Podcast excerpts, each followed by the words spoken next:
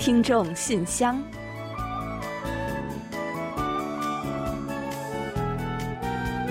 分享最新动态，聆听您的心声。听众朋友们好，我是李璐，欢迎您收听全新一期的《听众信箱》节目。听众朋友大家好，我是婉玲，很高兴跟大家相会在信箱节目之中了。对于咱上班族和学生们来说啊，最感痛苦的事情之一，恐怕就是平时每天早上的早起了吧？你可说的是太对了。想想看啊，每天起床的时候呢，真的是眼皮上下打架，哈气连天。然后呢，你还要去挤地铁呀、坐公交什么的。所以，我想肯定很多人心里面会愤愤的在想。哼，我周末一定要好好的睡上他两天。没错，是我了啊！这周末不补觉，那还算是周末吗？你说的是很对啊。但是啊，不知道大家呢，是不是也跟我有过这种类似的感觉啊？这个周末大量补觉的结果呢，经常反而是越睡越累啊。这个倒是也对啊。那而且呢，常常是醒来之后呢，一看哇，大半天过去了，嗯，甚至呢，天色已近黄昏了，这是多能睡啊！那感觉这个周末时光呢，除了睡觉以外，啥也没干，很有一种失落感呢。嗯，没错。那如果补觉时间大幅的超过正常的睡眠时间呢，不仅不能让我们恢复疲劳，还会引发很多的健康问题。以成年人为准啊，最佳的睡眠时长呢，通常被认为是七到八个小时。嗯，虽然我们补觉的最大的原因呢，就是因为平时积累了太多的疲劳，但是啊，过度的睡眠呢，也会加剧身体的疲惫感。那因为是这样的，你睡的时间延长了的话呢，我们的体温呢也在不断的下降。那而要恢复正常的体温呢，又需要花很长的时间，这就会导致我们出现疲劳感和无力感。而且呢，长时间的睡觉导致我们体内卡路里的消耗在减少，很可能会引发肥胖问题。另外呢，相信很多人长时间补觉起床之后啊，都曾经感觉过到这个头疼。据研究啊，睡眠时间超过九个小时就很容易引发头疼了。这是因为呢，过度的睡眠会使我们的大脑还有神经递质受到消极的影响。嗯，除了这些以外啊，长时间的睡眠呢，还会让我们的生活作息不规律，各种生活习惯呢也会遭到破坏。其实想想看，可不是吗？在头疼啊、乏力，甚至呢感到情绪低落的情况下，那我们整个人的状况呢，一定也会很糟糕的，就很容易让我们一天接下来的各种计划都被打乱。这样导致的结果呢，就是情绪也会更糟糕啊。然后呢，就好像进入了一种恶性循环一般。在这种情况下呢，暴饮暴食的人也不少呢。而且啊，过度的睡眠呢，也会引发抑郁症。睡眠时间延长，身体活动减少，会导致快乐因子胺多酚的下降。嗯，这就会导致我们睡醒之后呢，还会觉得昏沉沉的，并且最终让我们减少社交活动，孤独感加剧。严重的话，说不定会造成抑郁症呢。看来，要想保持健康和快乐，周末睡个恰当觉是关键的。那么今天就是周末了，您的觉睡得是不是很恰当呢？好了，接下来呢，就让我们一起正式打开今天的听众信箱，看看都还有哪些有趣的内容要跟大家一起分享。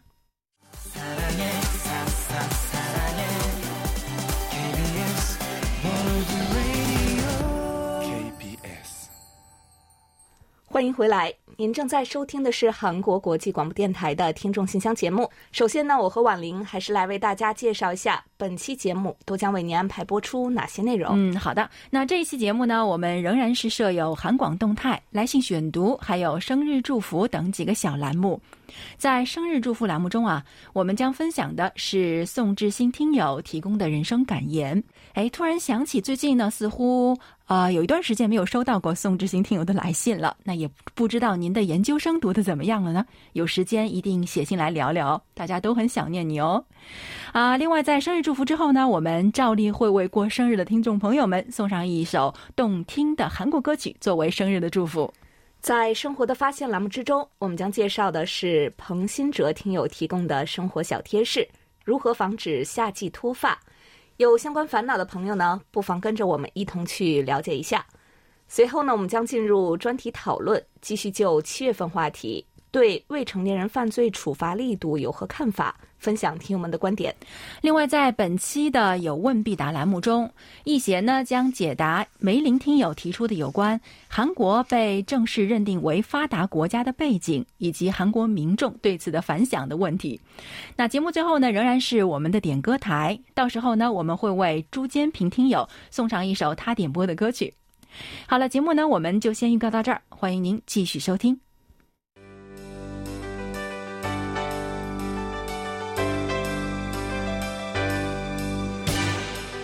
听众朋友，欢迎进入今天节目的第一个环节——韩广动态。首先呢，还是再来小喇叭预告一下吧。八月十号，我们韩广中文广播将迎来开播六十周年的生日了。为了庆祝这一天的到来呢，我们听众信箱节目将在八月十四日周六安排播出一期庆生特辑。嗯，为此呢，我们正在征集听友们的生日祝福，并且呢，邀请大家聊一聊收听韩广给自己的人生或者是生活带来了什么样的变化。征集的内容和形式不限。那我记得啊，以前我们好像有一档节目叫做《我歌你唱》，是吧？嗯，对呀、当时呢有很多听友呢都非常喜欢这档节目，到现在呢也有不少的听友呢时常在信中啊会跟我们提到这个《我跟你唱》这档嗯，节目。没错。所以啊，当时呢听过这档节目的听众朋友呢，您呀不妨呢唱一首当时曾经跟着我们学过的韩文歌曲呢，送给我们作为此次的一个生日祝福，也是非常的不错。对啊，对啊，如果我们在这个六十周年的节目里边放一首这样的歌呢，既有意义也有趣哈、是不是？没错嗯，总之呢，就是啊，大家呢可以随意发挥您的创意，来为我们送上一份生日的祝福。没错，没错。那另外呢，我们的听友们在听韩广节目的过程中呢，也发生过很多的故事啊。那比如说，据我们了解，在我们的听友中呢，有的呢是因为共同收听韩广而结缘走到了一起；那有的听友啊，是因为收听韩广而开始对韩国的方方面面产生了兴趣。嗯，那甚至呢，我们还听说啊，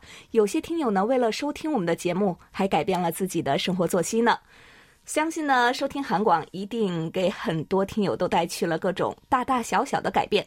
欢迎您啊来信和我们一同分享，也期待着大家的来信呢，能够让我们八月十四日当天的节目充满了喜悦、庆祝、感动和回顾，同时啊，也能为我们下一个十年、二十年、六十年创造一个美好的开始。嗯，这次的庆生活动呢，我们也将为参与的听众朋友们精心准备一些特别的奖品，欢迎大家多多来信，和我们一同庆祝六十岁生日的到来。那另外呢，还要提醒一下大家啊，由于我们的节目呢是会提前制作的，所以呢，还请大家在八月八日周日前将稿件发送至我们的邮箱 chinese at kbs 点 co 点 kr，那以便我们提前安排在节目中播出。另外啊，当天的节目中呢，我们还有不少的惊喜环节在等待着大家，敬请各位多多的期待。嗯，还有呢，就是我们原计划在八月推出一期全新制作的大型庆生特别节目，给广大听众朋友收听。但是呢，鉴于韩国当前的疫情形势加重，暂时呢无法安排大规模人员同时参与节目录制，所以呢，我们决定将节目播出的时间延期到今年年底。到时候啊，我们生日和年末呢一同庆祝，也算是为快乐加倍吧。嗯，一定会很棒的，欢迎听友们继续关注。那有了最新的消息呢，我们也会在第一时间再次通知大家的。啊，另外啊，随着东京夏季奥运会的开幕，我们呢也为大家准备了很多精彩的奥运消息，欢迎大家多多关注我们的新闻和各档节目。同时呢，我们的奥运专题网页呢也已经开放了，欢迎网友们多多的点击阅览，那了解最新的奥运战况以及奥运的相关小知识。嗯，同时啊，也要提醒一下各位听众朋友，奥运期间呢，我们每天的新闻延长到十五分钟。相应的呢，周一到周四的今日首尔和周五的韩国万象将缩短节目时间，还请听友们留意。除了体育比赛之外呢，我们第六届韩语大赛也还在进行之中。那相信不少听友呢已经从我们的网站上看到了消息啊。本次大赛的预选赛时间呢延长了一周的时间，截止时间为韩国时间八月一日的二十四点，也就是北京时间八月一日的二十三点。所以啊，希望参加的朋友们呢，还是有一些时间的。所以呢，请大家啊尽快抓紧时间上传您的参赛文稿和视频，不要错过参与的机会哦。详情呢，仍请参考我们官网上的活动主页。好了，本期动态环节就介绍这么多消息吧。下面呢，我们准备进入来信选读，分享听友们的来信。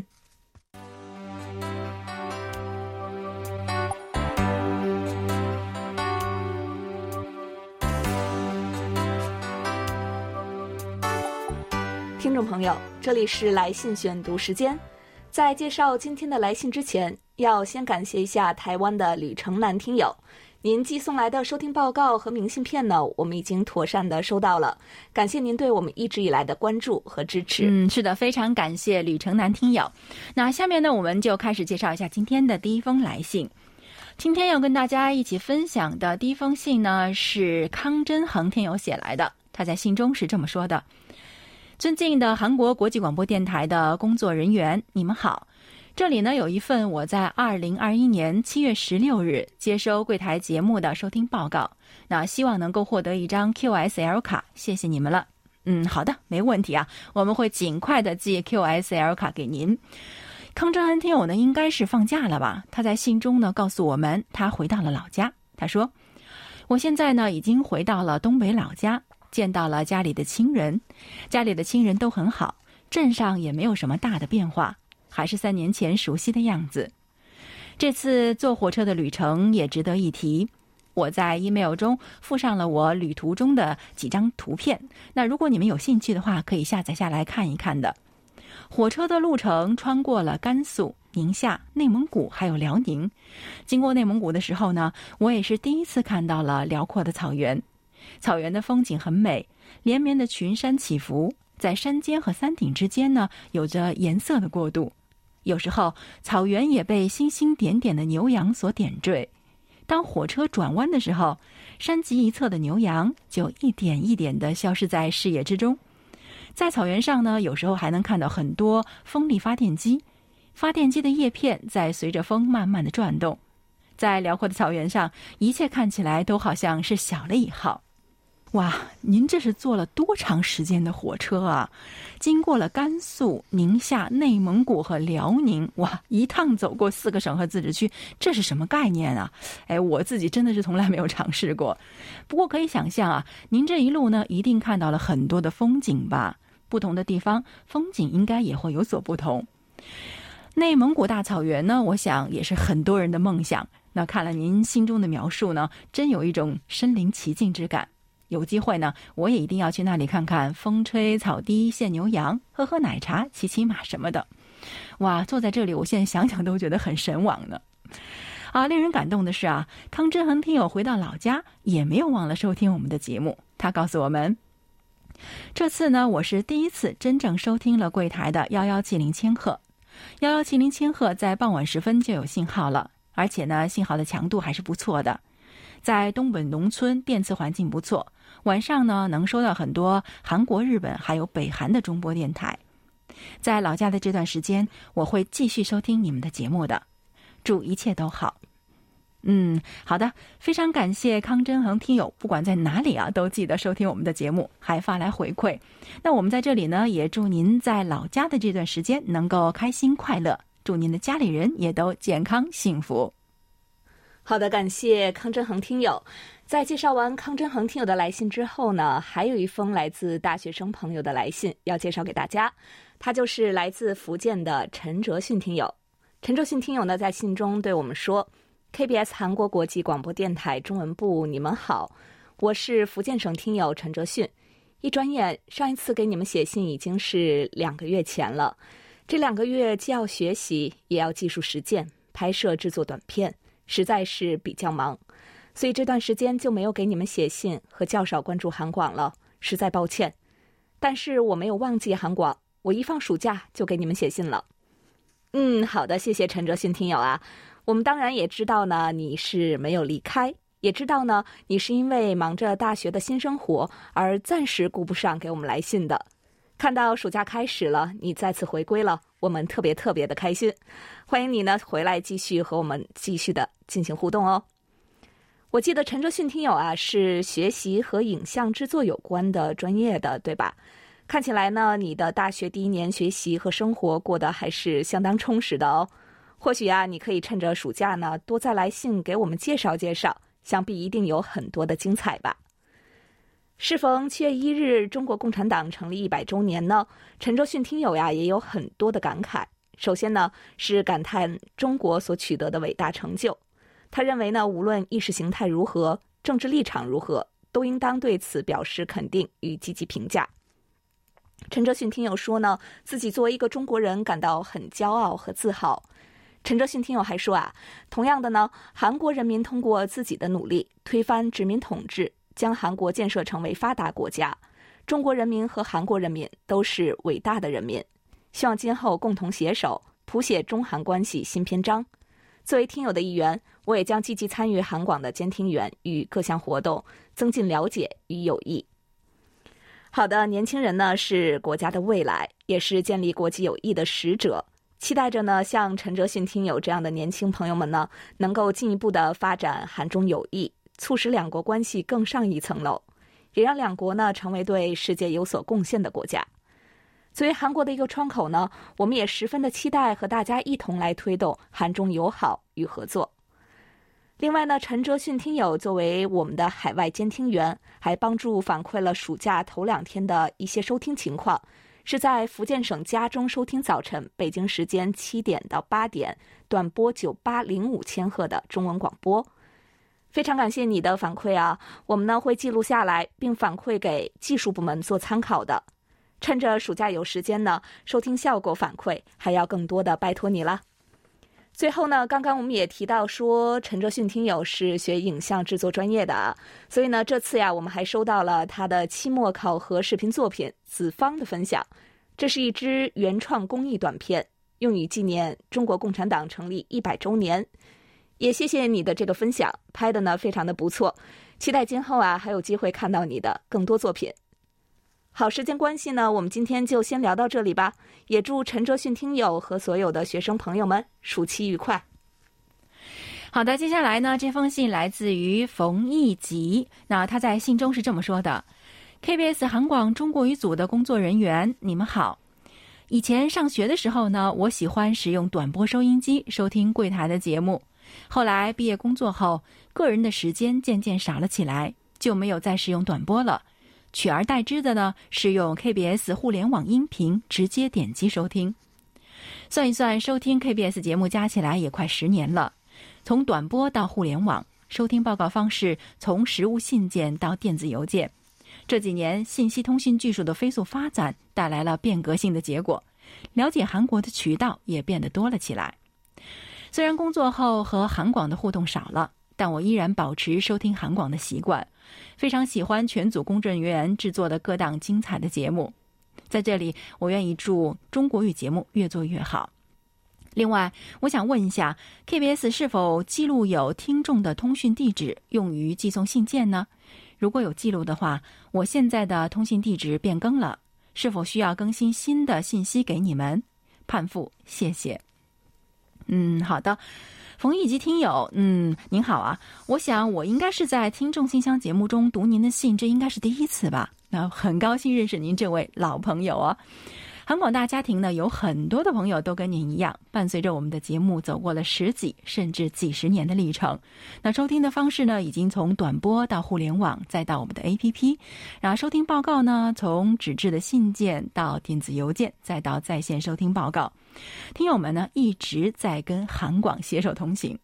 那说到这里啊，其实我又想，那我应该再提一下八月十日韩广中文广播六十周年这件事情。那冯以及听友啊，相信您与韩广的这十年也是有很多的插曲和故事的，所以啊，不妨写信给我们聊聊，跟大家一起分享一下，怎么样呢？至于您询问的我们是否有啊记录听众的通信地址，是的，那我们会记录所有啊听友的通信地址，以便联络和寄送一些礼物。所以啊，您可以尽快把新的通信地址告诉我们吗？那我们呢也会为您做好登记的。好了，再次感谢冯一吉听友对于我们韩广的陪伴，也希望早日收到您的下一封来信。好的，谢谢冯一吉听友。接下来呢，我来介绍杨小博听友的一封回复邮件吧。他说：“尊敬的主持人和工作人员，您好，我是你们的老朋友杨小博。周六在听众信箱节目中听到你们很好奇，我为什么会喜欢寄纸质收听报告。现在来回答您的问题。我是一个无线电和明信片爱好者，一般晚间的日常就是在自己的工作台听着你们的节目写写明信片，随手上有笔就可以很顺手将节目摘要和相关信息以及其他意见抄写下来。”然后等抄满一张后，去邮局寄出其他明信片和信件的时候，就可以顺手把你们的信件也一同寄出。对我来说，可能相对方便一些。当然，你们看到我现在也在用电邮来回复您。顺便呢，我已于六月二十七日发送了第二封航空邮件，请注意查收。啊，原来如此啊！看来呢，呃，您一定是一位非常资深的短波收听爱好者了。这个夜间听着电波伏案而坐呢，想想也觉得很是浪漫，很有情怀啊。另外呢，前几天呀，我们也刚刚收到了您寄送来的航空信，里面呢有手写的收听报告，随信呢还附赠给了我们几张邮票，还有呢您的名签，以及印有太原古县城县衙团的明信片和中国画明信片。而且呢，还贴心的附上了邮票啊，真的是非常的感谢您同我们分享这些小礼物。收听报告的其他留言栏中呢，您还有一些留言，我们呢会安排在下周的节目中和您还有广大的听众朋友们呢一同分享。在此呢，先向您表示感谢吧。在这次来信的信尾呢，杨小博听友呢也为我们提供了一些收听反馈，包括六零九五千赫信号受到干扰等等。而鉴于短波收听遭遇了一些困难呢，所以杨小博听友告诉我们说，最近也开始尝试使用网络收听了。嗯，好的，您所反映的这些重要信息呢，我们已经非常的重视啊，呃，由专业的工作人员呢记录，并且转交给技术部门了。我们也会持续关注和跟踪相关情况。杨小博听友呢所在的城市呢，距离首尔市大约有一千二百公里，在首尔市的正西方向。其实呢，这个距离不算远啊，呃，不知道其他地区的听友呢是否也遭遇了类似的问题？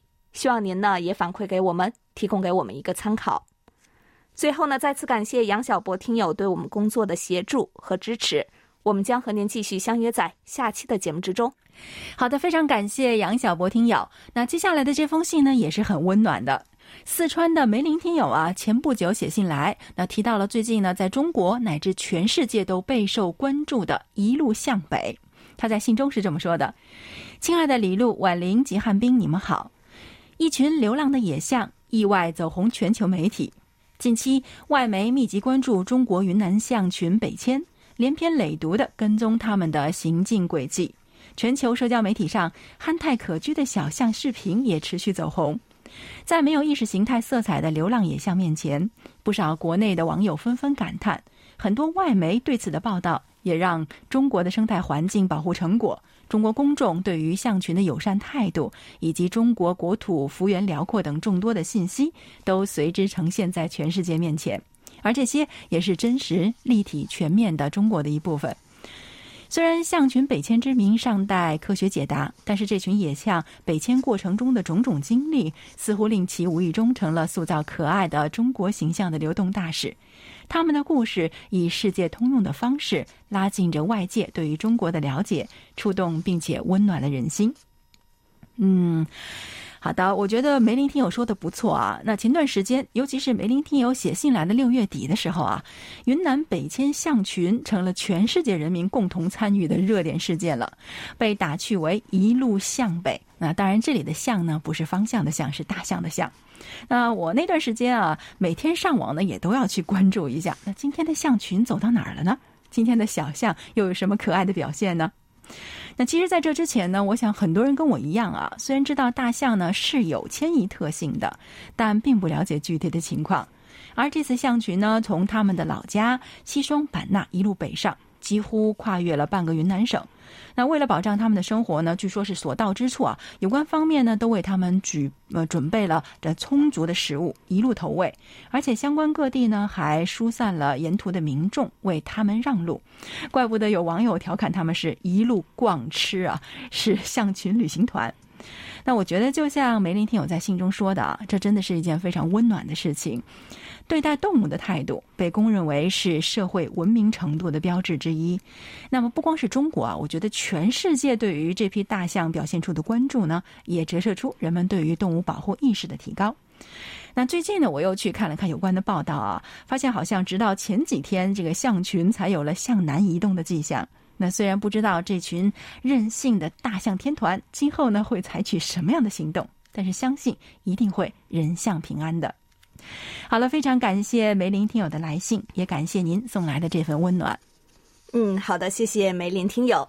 呃，刚才我们也说了，盛夏到来了，我们呢也准备了非常多的活动，还有互动呢，在等待着大家的参与。所以呢，我们期待着听众朋友们把您的参与和感受呢，都能发送给我们，让我们的信箱呢更加的有趣，更加的丰富。好了，时间关系呢，本周听众来信就先介绍到这里。下面我们准备进入生日祝福，为下一周过生的听众朋友们送去我们最美好的祝愿。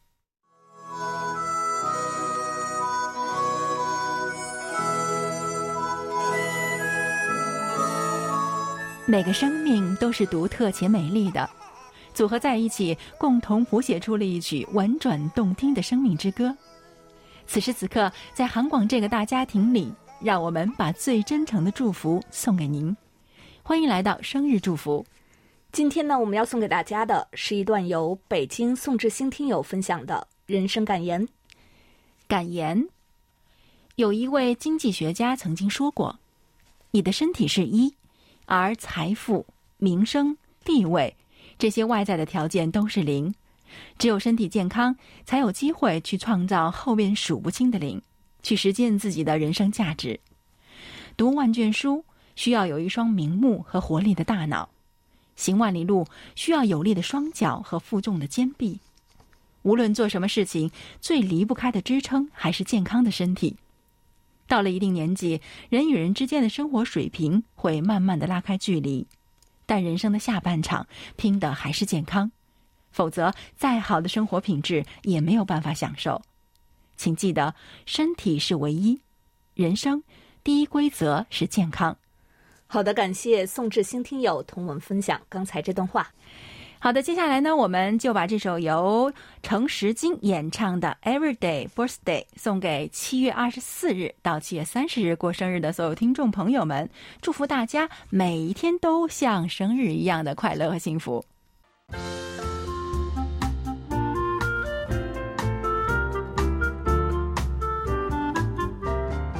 生活中的点滴值得发现，生活中的小精彩无处不在。让我们做您的小助手，带您去了解生活中那些您不熟识的小窍门、小秘诀，给您的日常多一点温馨的提示。欢迎大家进入生活的发现。夏季呢是脱发发病率的高峰期，那这和强烈的紫外线照射、睡眠不足、还有精神压力大、饮食结构不合理等等的众多因素有关。对于有脱发问题的人们来说啊，应该提前做好脱发的夏季预防措施，以免脱发的问题加重。那么，应该如何在夏季守护住我们的头发呢？今天我们就通过介绍山东彭新哲听友提供的内容，为大家支支招。首先啊，应该避免夏季强烈阳光和紫外线照射。夏季阳光强烈，紫外线直射头部，热辐射对人体头部皮肤产生很强的刺激。造成头发的损伤和脱落，因此呢，在夏季啊，除了要做好皮肤的防晒，还要做好头发的防晒。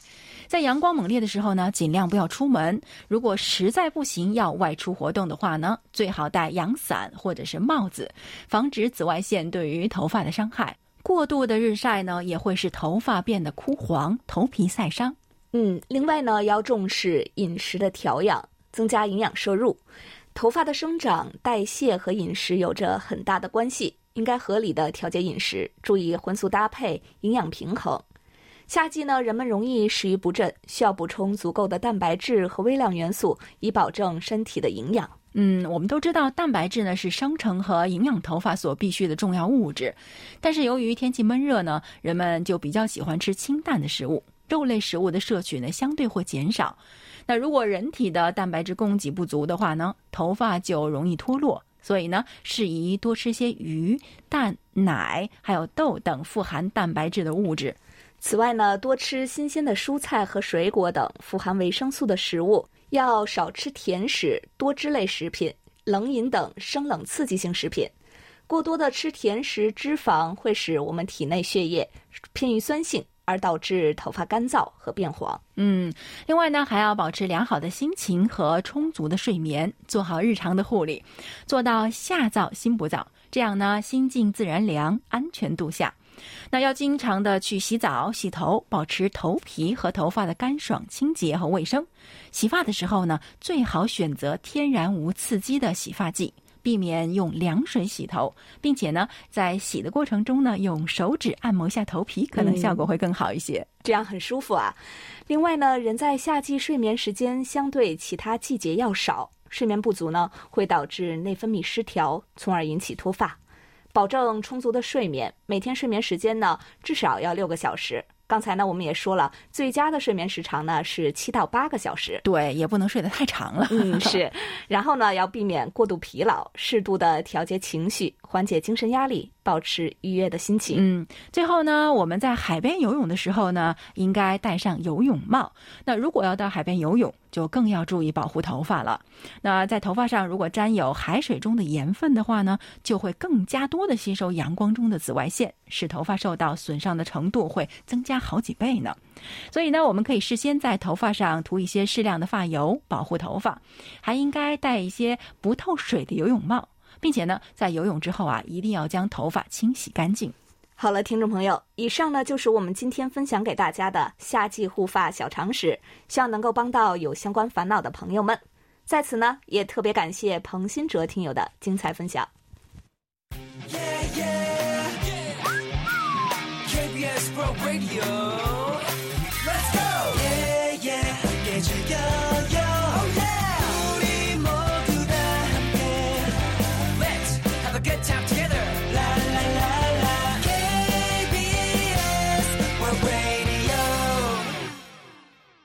好的，欢迎回来，这里是韩国国际广播电台的听众信箱节目。下面我们准备进入今天的专题讨论，继续就七月份的话题分享听众朋友们的观点。嗯，在此之前呢，我们还是先要来预告一下八月份和九月份的讨论话题内容。那八月份的话题是啊，我们每个人的人生呢，都或多或少的有各种遗憾和喜悦。您可以借我们的平台来倾吐和分享一下。九月份的话题是。随着社会越来越多样化了，人们对性少数者等少数群体的看法也在转变。您对此怎么看呢？每个月详细的讨论话题内容呢，大家可以前往我们的官网，找到听众信箱的专题讨论板块进行查阅。那目前呢，我们已经开始征集八月份的话题讨论内容了。欢迎听友们积极参与。那提前将您的观点写成短文，并且以电邮的方式发送给我们。幸运的听友呢，会有机会获得我们赠送的精美奖品。好的，下面呢，介绍一下本月的讨论话题。您认为是否应该加强未成年人犯罪处罚力度？刑事责任年龄以多大为标准合适？好的，接下来我们就一起来分享一下听友们的观点。今天要跟大家分享的呢，是黑龙江省刘畅听友的观点。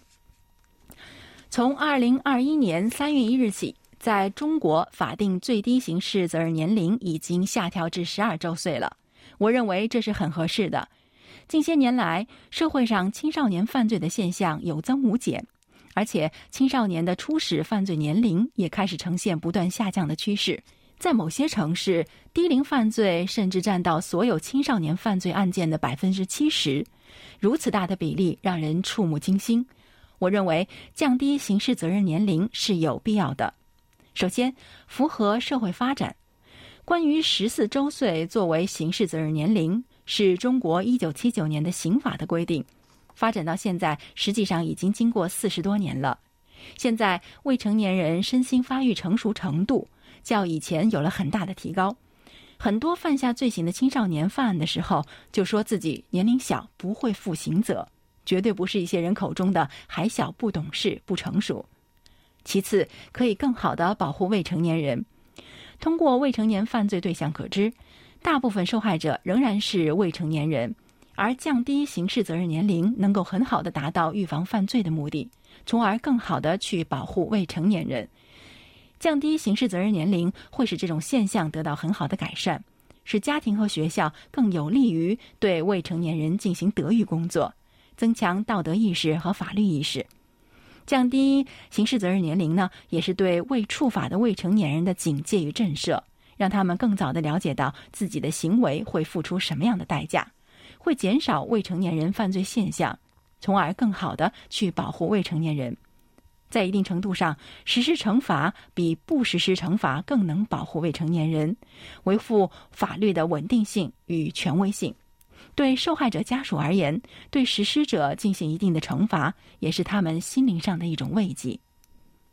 好，以上就是流畅听友关于本月话题的看法。好的，感谢流畅听友的分享。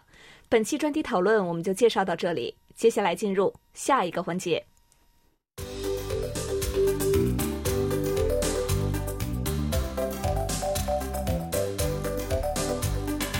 有问必答。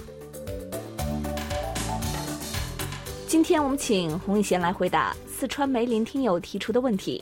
他的问题是：联合国贸易和发展会议将韩国从发展中国家变更为发达国家，请一贤老师介绍一下韩国的奇迹是如何创造的，以及韩国民众对此的反响。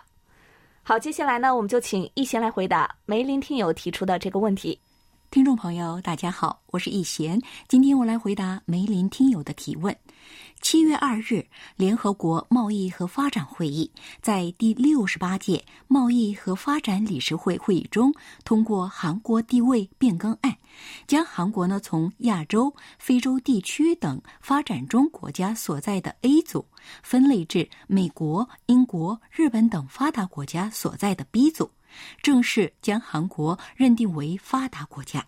据悉，一百九十五个成员国对此均未提出反对意见，这也是一九六四年联合国贸发会议成立来首次对成员国的地位进行变更的。据分析，这次韩国地位的提升得力于经济规模的迅猛发展，还有国际地位的提高。据国际货币基金组织的数据，韩国2020年的经济规模，也就是国内生产总值为1.5512万亿美元，在世界上排名第十位。根据世界贸易组织的数据，2020年韩国的总出口额为5125亿美元，排在世界第七位。二零二零年，韩国的人均国民总收入为三万一千四百九十七美元，领先了 G7 成员国意大利，居世界第二十六位。韩国在二十世纪短短几十年的时间里，实现了经济的飞腾发展，这在世界范围内可是史无前例的。韩国呢，从韩国战争的废墟中傲然崛起。可以归功于六十年代制定的以出口为导向的经济发展计划，还有八八首尔奥运会的成功主办，一九九六年加入经合组织，以及韩国人的刻苦勤奋与团结精神。随着韩国的出口业绩爆发性的增长，人均国民总收入呢，从一九五三年的六十七美元到二零一八年首次突破三万美元，创造了全世界都惊叹不已的汉江奇迹。对于联合国贸发会议正式认定韩国为发达国家一事，韩国举国上下都为之欢欣鼓舞，因为这是值得全体国民深感自豪的事情。文在寅总统也在国务会议上指出，韩国作为发达国家，今后将承担相应的国际责任，积极发挥作用。好了，听众朋友，今天给大家介绍到这儿，希望梅林听友满意。我们下次再会。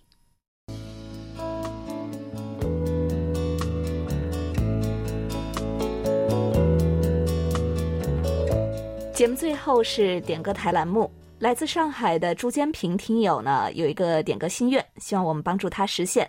他是希望点播韩国歌星李仙姬演唱的《众人之中遇见你》，想把这首歌曲呢献给韩广和韩广的听众朋友们。同时呢，朱坚平听友还说啊，寻寻觅觅在众多电台中，我寻觅到了韩广。虽然现在广播电台有一些示威，但是我对韩广的厚爱依然如故。嗯，好的，非常感谢朱坚平听友的一片心意啊，在茫茫的电波之海人群之中。能够和大家相遇呢，也是我们最为感恩和幸福的事情。也祝愿我们所有的听友啊，都能在众人之中遇见你的那个他。好了，在一起欣赏歌曲之前呢，我们还是先来揭晓一下本期节目的获奖名单。